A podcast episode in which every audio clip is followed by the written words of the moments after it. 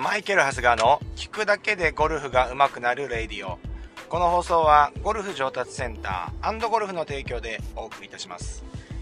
ゴルファーの皆さん、おはようございます。マイケル・ハスガーことゴルフツアープロコーチ、長谷川哲也です。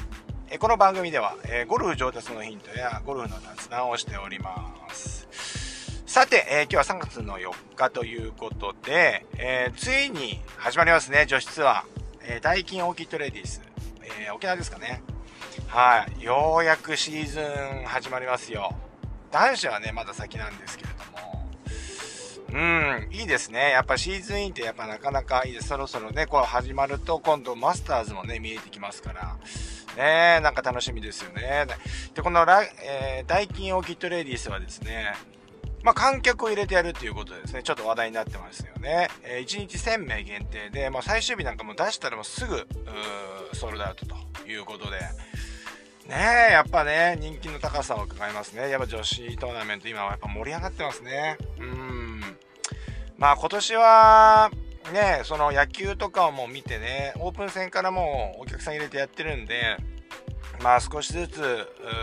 観客を、ギャラリーをね、入れて、えー、やっていく流れになっているようですよね。はい。まあでも、屋外感染はね、だからすごく気をつけて感染対策してればクラスター感染にはなりませんからね。うん、なんか上手にやってもらえればなというふうに思います。私もね、今年なんだかんやでね、今のとこ決まってるので、えー、もう今度プロのね、えー、キャディーですよね。2試合決まってます。で、1試合はね、メジャートーナメントですよ。えー、ツアー選手権。それから、地元、千葉でのブリヂストンオープン。袖ヶ浦です。地元ですからね、キャディーに応援団ついちゃうってこのパターンですよ。はい。前もありましたね。もうほんと昔、昔ね、あの、僕、桜のね、ヒルトップバーディーっていうね、あの、桜インターのところから見えるね、練習場で、レッスンをね、あの、深堀さんと行く前、えー、本当半年ぐらいかな1、1年弱だったと思うんですけども、やってたんですよね。で、その時に、えー、もう150人ぐらい生徒さんいたのかななんかね、当時ね、うーん、なんか、あの時が一番輝いてたんじゃないかなと思うぐらい人気で。もういや、あれよあれよという間にですね、えー、レッスン生が増えてですね、今思うとね、やっぱりその当時は一生懸命やってるんですけど、知識量もね、経験もね、不足しててね、愛嬌だけでね、こうやってたっていうような感じですけれども、それでもね、あれだけの方来てくださってたんですごく、本当感謝しなきゃいけないんですけれども、まあそのね、えっ、ー、と、生徒さんにですね、まあちょっとこう、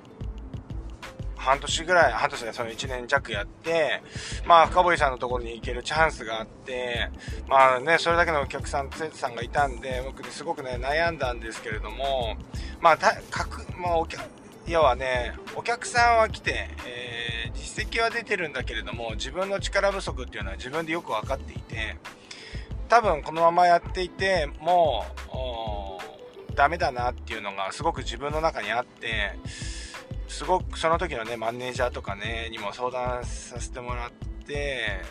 ー、悩んだんですけどやっぱりちょっとそういうトップの世界に行って自分の経験とか知識を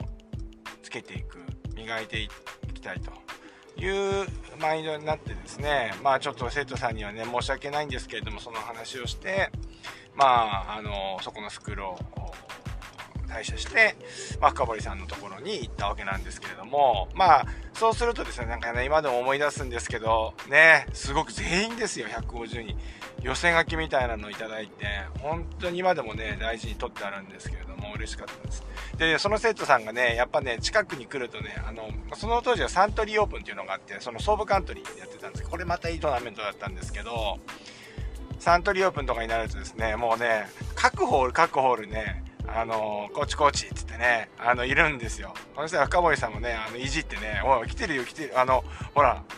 あの、長谷川先生、長谷川先生みたいな感じでいじっていくんですよ、試合中に。もうちょっと真剣にやってもらいたいんですけどね。まあ、そんな感じでですね、本当キャニーに応援団がつくみたいな感じでやってましたけれども。まあ、今年もね、多分、この流れでいくとブリヂストンオープンもあのギャラリーを入れてやるようになるんではないかなというふうに思います。またおそらくこのコロナのね、この感染のピークがどこに来るか、次の波がどこに来るかによって、まあできたりできなかったりするんでしょうけれども、まあ全体の流れとしては少しずつやれることはやっていくというような流れになってるんではないかなというふうに思いますので、まあ、ぜひともですね、えー、ブリヂストンオープン、まあ、宍戸はちょっとね、千葉から遠いんで、まあ、宍戸近辺のね、えー、方はですね、えー、ぜひ来ていただければなと思うんですけれどもね、メジャートーナメントですから、うん。えー、千葉とかでですね、やった時もですね、えー、来ていただいて、えプロの技を見ていただければいいと思います。え私には声かけないでいただいても全然問題。逆に言うと、もう声かけないでくださいということですね。はい。そういうことでですね、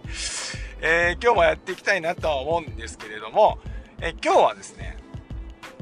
ハンドファーストにできない方いや、あシャンクで悩んでる方に、えー、改善の方法というか、練習法をちょっとお伝えしたいなというふうに思うんですけれども、まあ、これはね、野球とかね、ソフトをや、ソフトボールをね、やってた方はね、あピンとくるくるかもしれませんね。うん。で、えー、まあ、うん、これがね、解決するかもしれません。あの、この聞いてるだけで。はい。で、昨日は、昨日じゃなくてですね、うん、あのやっぱりね、えー、シャンクをしたりとか、え、ハンドファーストで打てないというのは、要は、えー何か足りない部分を手で合わせにいってる部分ですよね。その感覚です。ボールとの間合いがありますよね。で、何らかの理由、例えば、えー、体が伸び上がってるであったりとか、そもそもボールの位置が違ったりしてですね、えー、その足りない部分を例えば体のボディターンで打ってきた時に足りない部分をどこか手でアジャストして打っているからハンドファーストで打てなかったりうんシャンクをしてしまったりとかするわけなんですよね。じゃあこれをですね、まあ、あの止まってるボールをですね、えー、どうやってそういう形で直すか。別にバッティングとかね、動いてるボールを打つ、どうと思ったらですね、そんなことあんま考えないと思うんですよね。えー、だけども、ゴルフはボールが止まってるので、自分でなんか打ち方をいろいろ考えるので、結構ドツボにはまりやすいというようなことありますよね。ハンドファーストは治りにくい。いわゆるスクイッチになるとなかなかハンドファーストで打っても治らないとかね。えー、シャンクはなんか連発するとか、それありますよね。えー、こういうのはですね、まあ理屈では分かってても直せないっていうことですね。これ練習法でね、直すのはね、一番の得策であるなというふうに僕はいつも思ってるんですよね。で、これはあのパターもそうで、パターにパッティングって定型なしって言われてて、打ち方あんまりこうやって、ショットほどですね、こうやってやった方がいいよっていうセオリーがないんですよね。僕は4つの基本ということで、その4つの基本だけ定めてるんですけれども、えー、まあ、それ以外はもう自由でいいんじゃないかと。で、それでもうまくいったりいかなかったりしますよね。で、そのうまくいかない理由、例えば引っ掛けるとか、押し出すとか、ショートするとか、なんかスライスラインだけ、えー、ラインに乗っていかないとか、いろいろこう傾向があると思うんですよ。その傾向に対して練習方法を当てていくっていう方法をいつもパッティングではお勧めしてるわけですよね。で、今回の場合であると、シャンクであったり、すくい打ちを直す方法っていうことなんですけど、まああの、簡単なんですよ。1個ボールを置きます。で、構えます。で、そのヘッド1個分だけ手前にもう1個ボールを置きます。要は縦に、えっと、プレイヤー目線で言うと、縦にボールが2つ並んでる状態です。で、その2つのボールっていうのはヘッド1個分間隔が空いてるということです。はい。で、それで2つ置いたらですね、その一番最初に置いた、その2つ置いてる先のボールですよね。えー、先のボールにフェースをセットして、あとはバックスイング、いつも通りバックスイングをして、ダウンスイングは、インパクトは手前のボールを打つっていう練習です。はい。これはですね、えー、初心者の方がやるとですね、えー、て言うんですかね、えー、前のボールもちょっとかすめて打ってしまう可能性があるので、最初やるときはですね、アプローチからちっちゃい動きからやるといいと思います。練習場とかだとね、危ないんで、えー、少し注意してやってもらいたいんですけれども、うん。2つ並べて、え先のボールで構えて手前のボールを打つというこう練習ですね。うん。これ、これをやってみてください。これをやることによって、えー、ハンドファーストで打ったり、えー、要は、シャンクで悩んでる方が悩みが解決する可能性が高いんです。はい。で、それはですね、例えば具体例を言うとですね、野球とかソフトボールをやってる方、さっき分かりやすいんじゃないかって言ったのはですね、内角の低めのボール、内角って分かりますかね？内角って自分の体に近いところです。ストライクゾーンってよくね、あの、今、野球中継とか見てると、この、キャッチャーのところに四角い枠みたいに出て、このストライクゾーンって大体あると思うんですけれども、それの自分の体に近いところの低い位置ですね。はい、内角低めのボールを打つイメージで、えー、打つと、要は体に近いとこのボールを打たないといけないんで、すごくね、えー、腕を畳んで、えー、なおかつ手元をね、えー、と前に出したような形で打たないと、全部、あのボテボテの引っ掛けとかね、え当たらないわけですよ。うん。当たっても引っ掛けて、え打ってしまうと。要は詰まるっていう動きになるわけですよね。要は詰まるっていうことはバットの芯よりも手前で当たってしまうっていうことですよね。ですから、やっぱりその、前バッターっていうのは腕の畳みを、ま、はあの、上手にやって、えー、内角でも芯で打てるようなね、えー、バッティングができるんですけれども、まあ、こういう打ち方なんですよ。で、僕らね、僕結構レッスンとかでもトスバッティングとかをね、えっ、ー、と、まあ、レベルのね、よってはできない方もやっぱいるんですけれども、トスバッティングをしてもらって、ボールをね、こうトス投げて、僕が投げて、生徒さんにそれを打ってもらうみたいなね、えー、練習法をするんですけれども、まあ、あれをやるとですね、足の踏み込みであったりとか、大きい筋肉を使った振りができるんで、まずそれがメリットとしてあるのと、僕はただ単純にこう投げてるわけじゃないんですよね。一番打ちやすいところに最初は投げます。そうすると体の使い方とかなんとか分かってくるんですけれども、だんだんそれが打てるようになってくるとですね、わざと、えっ、ー、と、その差し込まれたところですよね。内角、体に近いところの低いところに投げてみたりして、そうするとね、あの生徒さんもですねやっぱりそれ当てようとするから上手に腕を畳んで打ったりするんですよ。だからこうやって少しずつ変化を加えて、えー、その方に合ったスイングに近づけるようなトスバッティングをしたりするんですけれどもうん。まあそれをですねゴルフでやっちゃおうということです。はい。ですから、あのー、ちょっとね、えー、救い気味、えー、要は、ロフトを立てて当てられない方、ハンドファーストで打てない方とか、もうシャンクで悩んでるっていう方はですね、もうこれ結構おすすめの練習法なんで、ボールを縦に並べます。ヘッド1個分開けます。で、先のボールで構えて、打つときは手前のボールを打つと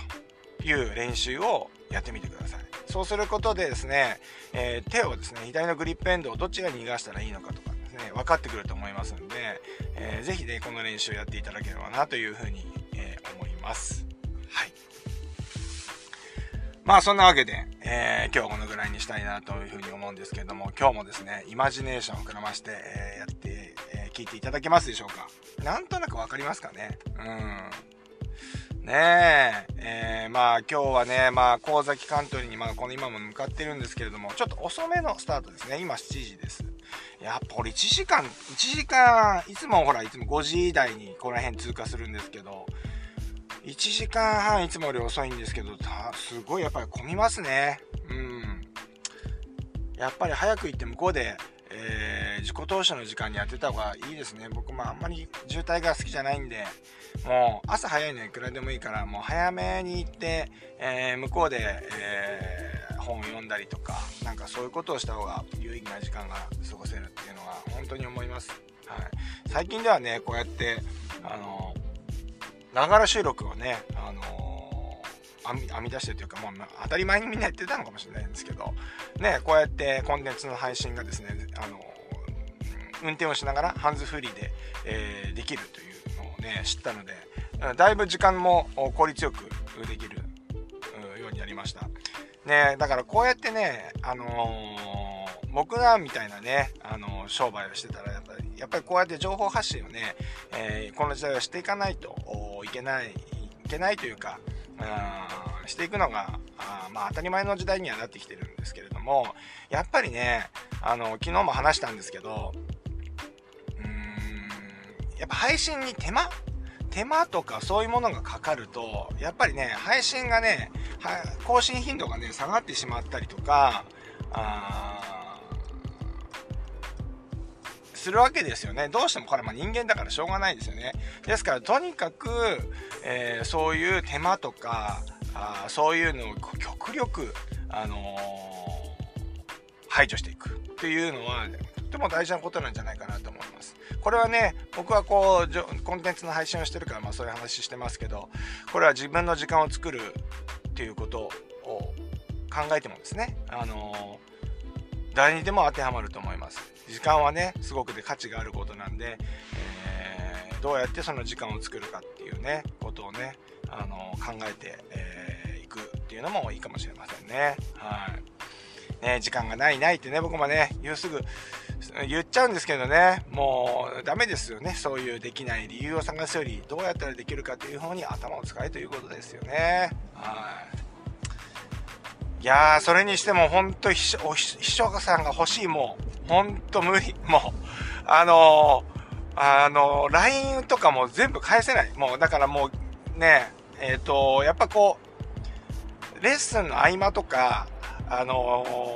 信号でえー、例えば車が止まってる時に、こう、メッセージを見て、要は返信までできないじゃないですか、そうすると。そうするとね、やっぱね、あのー、本当に返さなきゃね、いけないものっていうのはね、やっぱりかね、あの返すんですけれども、あ、これは後で返そうとあの、レッスンが終わってから返そうとか、もう現地に着いてから返そうとかって思ってるとですね、やっぱね、忘れちゃうんですよね。だからもうなんかもう、スケジュール管理も含めて、今んところね、えー、大きなね、ダブルブッキングないんですけれども、えー、これなんか大きいんじゃないかなと思ってます。これね、なんかね、何かしら考えたいですね。うん。今、いろんなね、こやっぱ自分の中で広げすぎちゃってんのかなそんなことないと思うんだけどなうん。いろんなでもプロジェクト動いてて、なんかね、予約、予定表がね、本当はね、僕一元化まあ、当たり前ですけど、一元化してなきゃいけないんだけど、えー、普段、普通のスケジュール帳と、例えば、えー、まかりのスケジュール帳がこれ同期してないといけないし、えー、それから他のところのプロジェクトも同期しなきゃいけないんで、えー、これがね、今ね、えー、3枚から4枚ぐらいあるんで、これがね、ダブルブッキングしないわけがないんですよね、これ。やってれば。まあ、ほんと、大きい事故が起きないことをえー、祈るばかりです。祈ってるんじゃダメですね。なんか対策練りましょう、ここは。はい。まあ、そんなわけで、えー、今ね、現在、牧之原の新しくできた高速道路みたいな一般道路をですね、法定速度で走っております。はい。はい。まあ、皆さんもですね、今日もね、天気がいい。ね、今日は風もね、えー、強くならない。風もね、そんな出ないようで、なんかこう、昨日よりは暖かいような、あ過ごしやすい日になるみたいですので、まあ練習日和だと思いますので、皆さんもね、え、練習行った際はですね、先ほどの内角の、内角低めのボールを打つ練習ですね、えー、ボールを近くに置いて、えー打ってみてください。ちょっとね、ボールを2つ並べてね、打つのにちょっと自信がないなっていう方は、いつもよりボール、ボール2つ並べなくてもいいですから、いつもよりボール1個自分の方に手前に近いボールになりますよね。えー、いつもよりボール1個分、体の方に近くして、えー、ボールを打ってみるとかっていうだけでもちょっと雰囲気がわかると思いますので、やってみてください。それでは今日もいってらっしゃい。